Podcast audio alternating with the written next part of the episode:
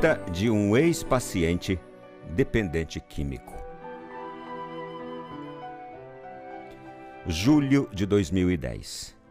Hoje, o ex-paciente é atendido eventualmente quando são abordados temas atuais. A carta que este ex-paciente escreveu começa assim: E aí, companheiro? Iria perguntar se está tudo bem, mas seria ironia da minha parte. Não vou dizer para você palavras bonitas. E nem que é fácil sair desse mundo. Ele está se referindo ao mundo das drogas. E que você vai sair daí e vai nadar em um mar de rosas. Vamos ser realistas. Não vai ser assim. Eu vou ser breve sobre a minha história com a droga, para não ficar uma carta chata de ser lida e toda dramática, porque afinal de contas eu não quero que alguém tenha pena de mim. Então, aos 12 anos eu comecei com a maconha, aos 15, eu usei cocaína. Aos 17, eu me afundei no crack. Eu me afundei mesmo. Cheguei ao fundo do poço. Vendi TV, videogame, bicicleta, tênis. Cheguei a vender o par de tênis que estava usando naquele momento. Blusas de frio, então nem se fala. Roubava meu irmão, minha mãe. Até que naquela noite de 20 de dezembro de 2008, eu vendi minha TV às 4 horas da manhã. Eu me vi sentado no meu quintal, sem mais nada para vender, com o quarto vazio, e resolvi dar o primeiro passo: pedir ajuda. Na verdade, eu fui para a internação, não porque eu queria parar de usar, mas sim porque eu queria parar de sofrer. Então fui internado no dia 22 de dezembro de 2008 e passei o Natal, o Ano Novo e o Carnaval dentro daquela clínica. Você está aí agora, pode ter certeza. Eu sei como é que é isso aí. Eu queria estar com a minha família. Queria poder abraçar todos eles na virada do ano, mas não podia. Mas aos poucos eu me acostumei com a clínica. Só que aí na clínica era fácil não usar drogas. Não tinha? Quando vim para a rua de volta, tive três ou quatro recaídas. Mas isso não me desanimou. Era inevitável. Eu era apaixonado pelo crack e pela cocaína. Mas o que, que estava acontecendo? E o que eu havia aprendido depois de três meses internado? Eu pensei, pensei e lutei. Consegui ficar limpo quando eu fui fazer terapia e ocupei a minha cabeça. Eu chegava em casa ao fim da tarde e aquela fissura me rasgava por dentro. Então eu fazia um chocolate ou um milkshake e deitava na cama, assistia TV ou um desenho. E sabe do melhor? A fissura passava. Sabe o que eu aprendi? Que a fissura, ela vem e passa. Ninguém morre de vontade. Esse era meu lema.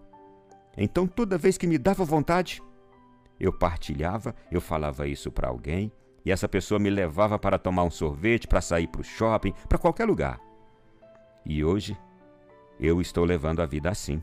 Eu estou sem usar há um ano e três meses e 24 dias. E eu percebi que, mesmo com meu pai sendo um alcoólatra que batia na minha mãe quando eu era pequeno, mesmo tendo sofrido na infância, eu consegui virar o jogo, sabe? Consegui provar para aqueles vizinhos que me chamavam de noia que eu consegui. Mas na verdade a vitória, a maior vitória que eu consegui, foi provar para mim mesmo que eu era mais forte do que meu vício. Sabe, meu amigo, Há dois anos atrás eu estava em Guarulhos, descalço, com bolhas nos pés, com as calças rasgadas. Tinha virado a noite inteira pedindo dinheiro na rua para comprar mais crack, desorientado de tudo, sem vida. Hoje eu estou trabalhando, tentando recuperar o tempo perdido. Voltei para a escola e meu dinheiro agora eu gasto comigo. Você ainda vai saber o que é pegar um dinheiro com a mãe e ir tomar um sorvete, ir comprar uma camiseta, uma calça, sem a necessidade de ficar contando moedas para comprar mais uma dose da sua droga de escolha. Ei, ei, amigo, só depende de você. Fico feliz que o primeiro passo você já deu. Quem fica um dia limpo, fica um ano. Quando você sair, procura uma terapia procura um grupo de autoajuda. Não vou desejar boa sorte para você, porque sorte a gente deseja no jogo. O que eu desejo para você é sucesso na sua recuperação. Imagina que você está nascendo de novo. E aí, onde você está, é só um aprendizado para quando você sair. Para mim, você já é um vencedor, só de ter pedido ajuda. Parabéns, viu? Vou ficando por aqui com uma frase: A dor é inevitável, o sofrimento é opcional. Fica com Deus, meu amigo. Aproveite cada segundo aí dentro. Aqui fora não mudou nada. Espero um dia você me encontrar na rua e me dizer: Ei, hoje eu não usei. Isso já será uma vitória. Você é um milagre. Eu acredito em você. Mas é preciso que você também acredite, viu? Um abraço. Aproveite que o ano está começando e faça a diferença. Não para os outros, mas faça a diferença para você. Mais uma vez, fica com Deus. Lembra, a dor é inevitável. O sofrimento é opcional.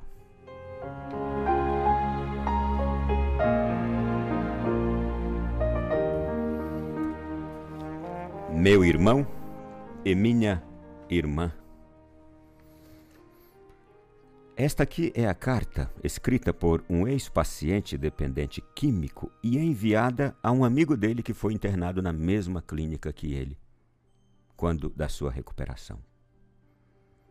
Tem aqui o nome da clínica, da doutora, tem aqui a data, tem tudo. E aqui esse ex-paciente escreve para um amigo dele que resolveu fazer o mesmo caminho que ele para se livrar das drogas, do tormento, do inferno, da desgraça, do poço sem fundo, que se torna a vida de drogadição.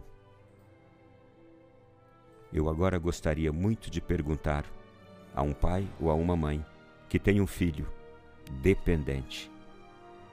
O quanto você sofre com isso. O quanto dói. O quanto você se sente impotente de ver seu filho ou sua filha sem forças para lutar, sem forças para se levantar. Quando você vai atrás dele nas ruas, buscar em algum lugar que chegou o telefonema e você precisa ir lá buscar socorrê-lo quando ele fez alguma coisa de errada e você precisa estar lá como responsável? Quanto isso pesa e dói? E o quanto dói olhar para este filho ou esta filha e se lembrar daquele bebezinho, daquela criança que crescia, sorridente, feliz, pulando em cima de você? Com um monte de dons, de talentos, já desde pequenininha. E hoje você vê essa pessoa desfigurada diante de você. É ou não é? Como aquela espada que parece que corta você por dentro sem cortar por fora. Esse é o flagelo provocado pela droga. E olha que eu nem falei de pais que viram filhos não suportarem essa vida e tiraram-na. Desistiram de viver. Cometeram aquele ato desesperado e se foram. Eu nem preciso ficar exemplificando aqui o caos provocado pela droga. Nas sociedades, no mundo todo. O caos provocado pelas drogas dentro de uma casa, não preciso mais exemplificar nada. O que eu preciso é simplesmente hoje fazer aqui um alerta.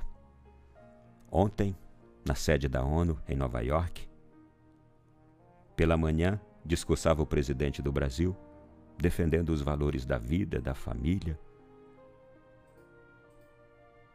os valores morais que a gente tem.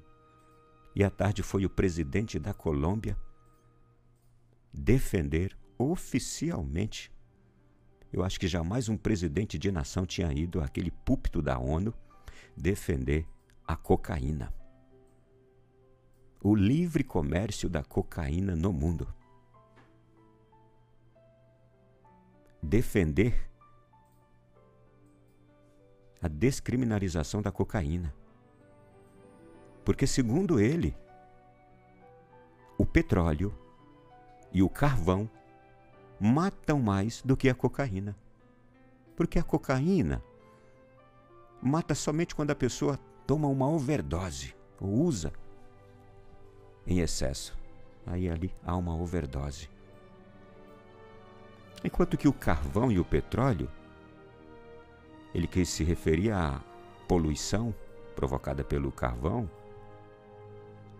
e ao petróleo igualmente também, usado pelos veículos no mundo todo, ele quer dizer que esses matam muito mais. É verdade, ele acerta apenas na quantificação, mas ele não acerta no mérito.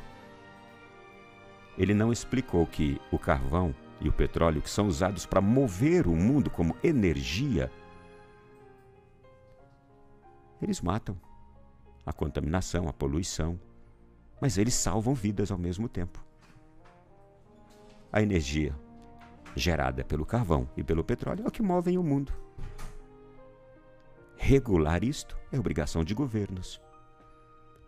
Isto quer dizer o quê? Que o carvão e que o petróleo podem até matar por causa da poluição do, provocada também, provocando também o aumento do efeito estufa, essas coisas todas que a gente tem ouvido falar na defesa do meio ambiente, enquanto que a cocaína somente mata, não salva, não ajuda em nada. E igualmente, outras drogas, menos ou mais vitais ou letais, desculpe. A droga, o próprio nome já fala o que, que é. Ela só mata, neste caso, a droga ilícita.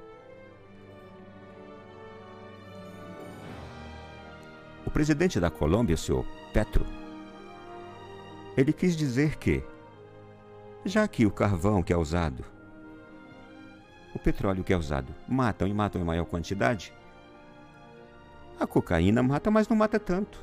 Só mesmo quem sofre overdose.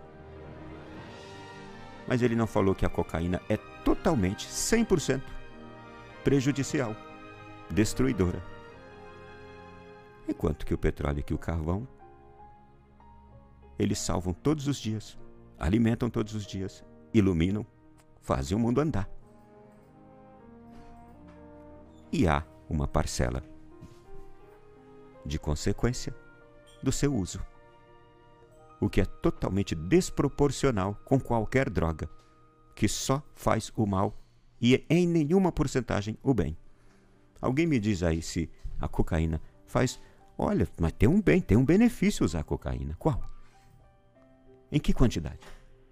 Olha, o crack tem um. Be... Qual o benefício do crack? Em que porcentagem? Olha, a maconha. Qual o benefício da maconha? Em que porcentagem? Gente, pela primeira vez o mundo ouviu estupefato um discurso desses na sede da ONU, poderíamos dizer o púlpito do mundo.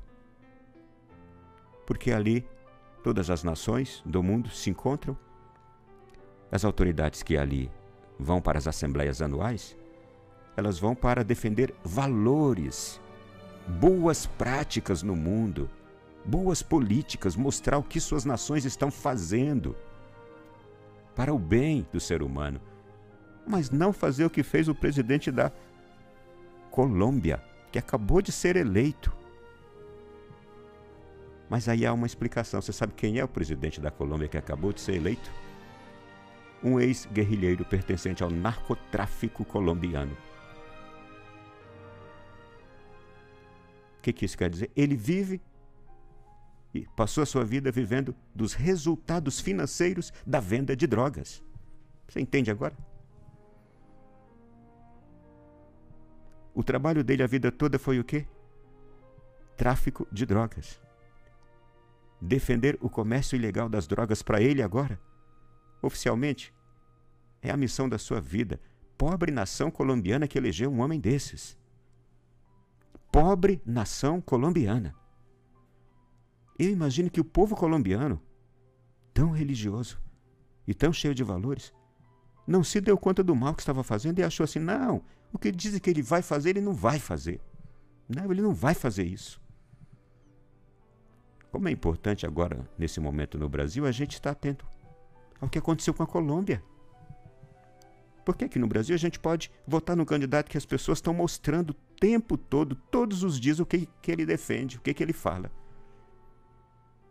As pautas dele. Aí você, não, não vai fazer isso aí não. Pois é. E o presidente da Colômbia então não fez? Nós temos um trabalho a ser feito, gente, nesse momento. No nosso país. Pegar o nome de cada candidato que a gente está pensando em votar Veja lá o que ele tem falado sobre as questões que você ama, defende, luta, que você tem no seu coração. Quais são as causas, os valores que você tem? Pega o nome dos candidatos todos e olha quem é que está de acordo com isso aqui ou não. É um trabalho seu. Não espere que ninguém, nenhum padre, nenhum pastor, nenhuma rádio, nenhuma televisão, diga o nome da pessoa em quem você deve votar. Ninguém vai falar isso, ninguém deve fazer isto.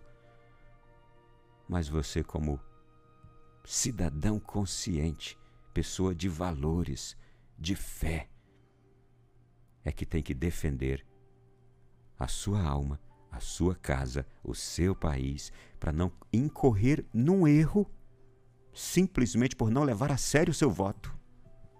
Incorrer num erro de votar, por exemplo, num homem como este aqui, que já está lutando para pôr em prática as políticas destruidoras que ele conhece, que ele deseja. E ele já começou com outras ações lá na Colômbia também, tirando poderes da polícia. Por quê? Ele passou a vida inteira contra a polícia combatendo, a polícia o combatia e ele se confrontava com a polícia. Depois de décadas de luta, ele entra para a política, passa a imagem de bom moço, e aí o povo o elege. E é importante destacar uma outra coisa que aconteceu na Colômbia. Uma imensa quantidade de pessoas, se eu não me engano, mais de 30% das pessoas não foram votar. Olha aí, quem deixou de votar permitiu que fosse eleito o pior. É ou não é sagrado? Ah, o seu dever como cidadão de votar é sagrado. E se é sagrado, estude bem o seu voto, estude bem a, pe a pessoa para quem você vai dar o seu voto. Para a gente não correr esse risco de ter no Brasil alguém que defenda más políticas, más, que venham do mal como este presidente colombiano está fazendo com a sua nação.